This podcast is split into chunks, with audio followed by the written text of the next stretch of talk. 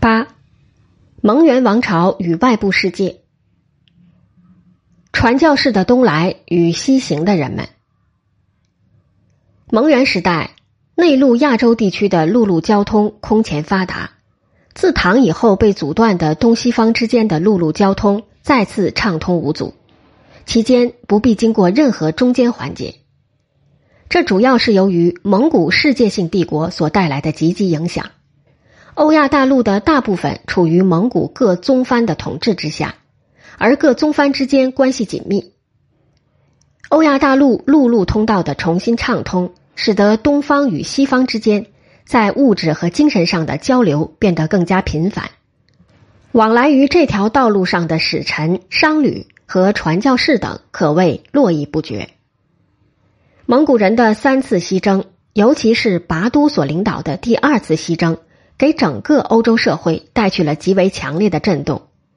教皇和西欧的君王们为了解蒙古人的虚实以及在东方传教，陆续派遣使节来到东方。其中最为著名的就是约翰·普兰加宾尼和威廉·鲁布鲁奇。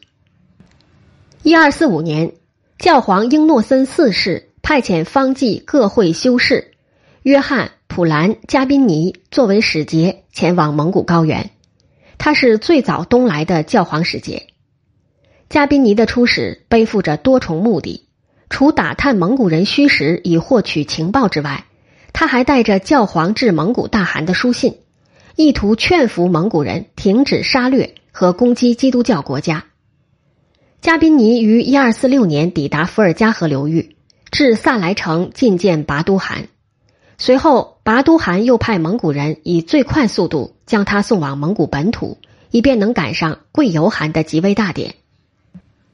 这年七月，历经艰苦跋涉，加宾尼到达哈拉河林附近的希腊沃尔朵。在觐见贵由汗之后，他带着贵由汗致教皇的书信返回欧洲。一二四七年秋天，加宾尼回到里昂，向教廷呈上贵由汗的回信。以及出使蒙古的报告，这封距今近八百年的回信，至今仍保存在梵蒂冈的秘密档案库里。而那份报告，就是我们今天所熟知的《蒙古行记》。教皇对蒙古人的劝谕并未起作用，不过加宾尼的《蒙古行记》却为当时的欧洲提供了不少有关东方的信息。值得注意的是，加宾尼提到契丹这个国家，不过他并未到达中原汉地。鲁布鲁起是法国人。一二五三年，他奉法国国王路易九世的命令，以传教为名东往蒙古地区。鲁布鲁起也同样先至伏尔加河畔拜谒拔都汗。这年年底，抵达哈拉河林南面的汪吉河蒙古营地。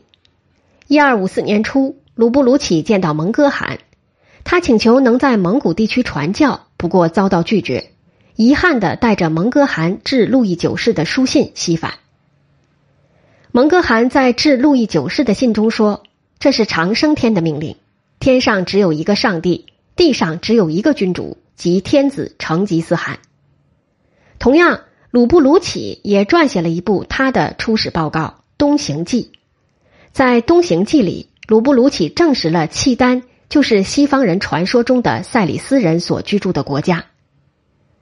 如果说大蒙古国时代东来的传教士的主要使命是刺探蒙古情报的话，那么到了元代，东来的西方传教士们的主要任务已更多的转向了传教活动。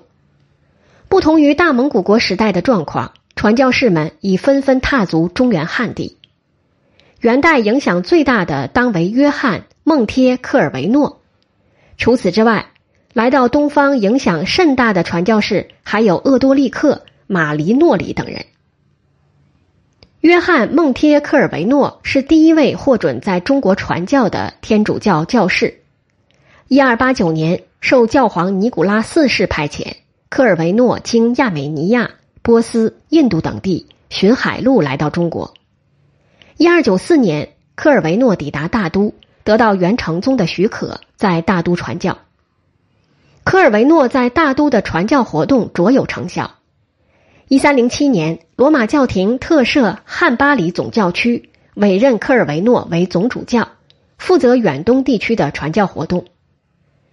科尔维诺将新约圣经和旧约诗篇译为蒙古文，在蒙古贵族圈里具有一定的影响，并且还派出传教士至杭州、扬州、泉州等地传教。留存至今的方志、碑刻等史料，已证明了当时这些地区天主教的存在。一三二八年，科尔维诺于北京逝世。科尔维诺去世后，元廷与教皇之间还有所联系。不过，由于缺乏像科尔维诺这样的领袖人物出现，天主教也随着元的覆亡而在中原汉地消失。鄂多利克，天主教圣方济各会修士，他于一三一四年从威尼斯出发，经君士坦丁堡、伊朗、印度。以及东南亚等诸国由海盗来到广州，他在中国游历时间长达六年（一三二二至一三二八年），曾留驻大都三年，参加原宫廷的活动，并曾得到科尔维诺的赏识。一三二八年，鄂多利克经甘肃、西藏以及中亚等地，由陆路返回威尼斯。鄂多利克游历东方多年，晚年居住在帕多瓦。在病榻中口述了他的东方之行，由此留下了著名的《鄂多利克东游录》一书。鄂多利克被视为是仅次于马可波罗的中世纪大旅行家，他留下的东游录记载了很多马可波罗所未曾提及的事情，如中国妇女的缠足、广州地方人们食用蛇肉以及西藏的天葬习俗等，丰富了当时欧洲人对东方中国的认识。一三三八年，教皇派出一个使团经陆路来到元朝。一三四二年，使团抵达上都，至一三四六年才由泉州寻海路返回欧洲。这次来华的使团向元顺帝进献了一匹天马，被视为元朝一大盛事。当时有诗称：“至正壬午秋之日，天马西来佛郎国。”佛郎国或源于法兰克之名。蒙元时代泛指欧洲。这个使团中有一名教士，名叫马黎诺里。他返回欧洲后，向教皇呈递了元顺帝的书信。马黎诺里后来根据回忆，留下了一部《东游回忆录》，介绍了东方的情况。其中有关刺桐城的记载非常值得留意。刺桐城就是泉州。以上所叙述的是欧洲传教士的东来。伴随着这些传教士的东来，欧洲对东方的认识得到加强，欧洲社会对中国有了比较直接的认识。当时被称为契丹蛮子的地区，就是以前的塞里斯国。中国人口繁重，经济富裕。除了欧洲传教士东来之外，还有西亚、北非等地的人士东来，其中著名者有小亚美尼亚国王海豚一世。摩洛哥人伊本·拔图塔等。一二四四年，基督教国家小亚美尼亚归附蒙古。一二五四年，其国王海豚一世赴蒙古高原觐见蒙哥汗。海豚一世先至伏尔加河流域拜见拔都，随后继续东行，抵达哈腊河林见到蒙哥汗。他得到蒙哥汗的敕令，各地教堂获得自治权。返回小亚美尼亚后，他撰写了《海豚行记》，记载了沿途各地的状况。此书成为研究十三世纪中亚地理和东西交通的重要史料。伊本·拔都塔是非常著名的穆斯林旅行家。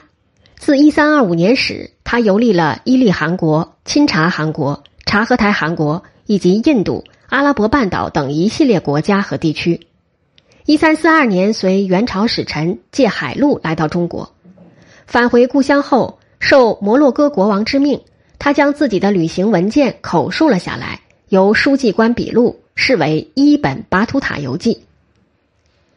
蒙元时代东来的人士为数不少，他们或者留下了游记，或者有史料记载了他们。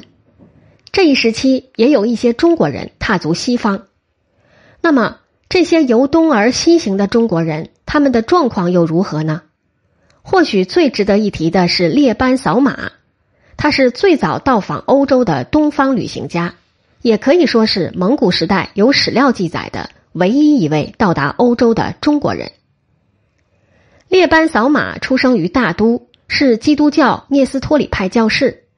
一二七五年，列班扫马与他的弟子马忽斯在元廷的支持下，决定奔赴耶路撒冷朝圣。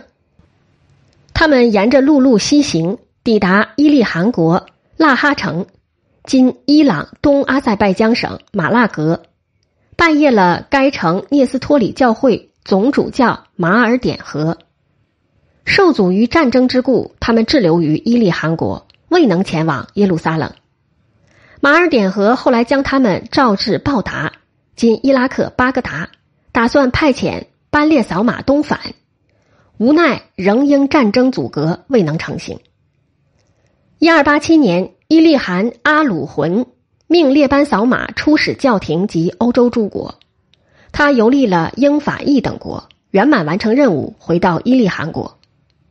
正是由于列班扫马的此番欧洲游历，才促使教皇派遣科尔维诺前往东方。列班扫马最后在报答去世，他有一部用波斯文书写的旅行记，不过已经遗失。迟至一八八七年，叙利亚文献教长马尔雅巴阿洛科和巡视总监列班扫马传被发现，其中摘译了列班扫马游记的部分内容。这位曾游历过欧洲的东方人的信息才逐渐为人们所知晓。蒙元时代，东西方海陆交通空前发达，不仅蒙古各宗藩间往来密切，中国与欧洲、东南亚各国以及非洲地区的联系也日益密切起来。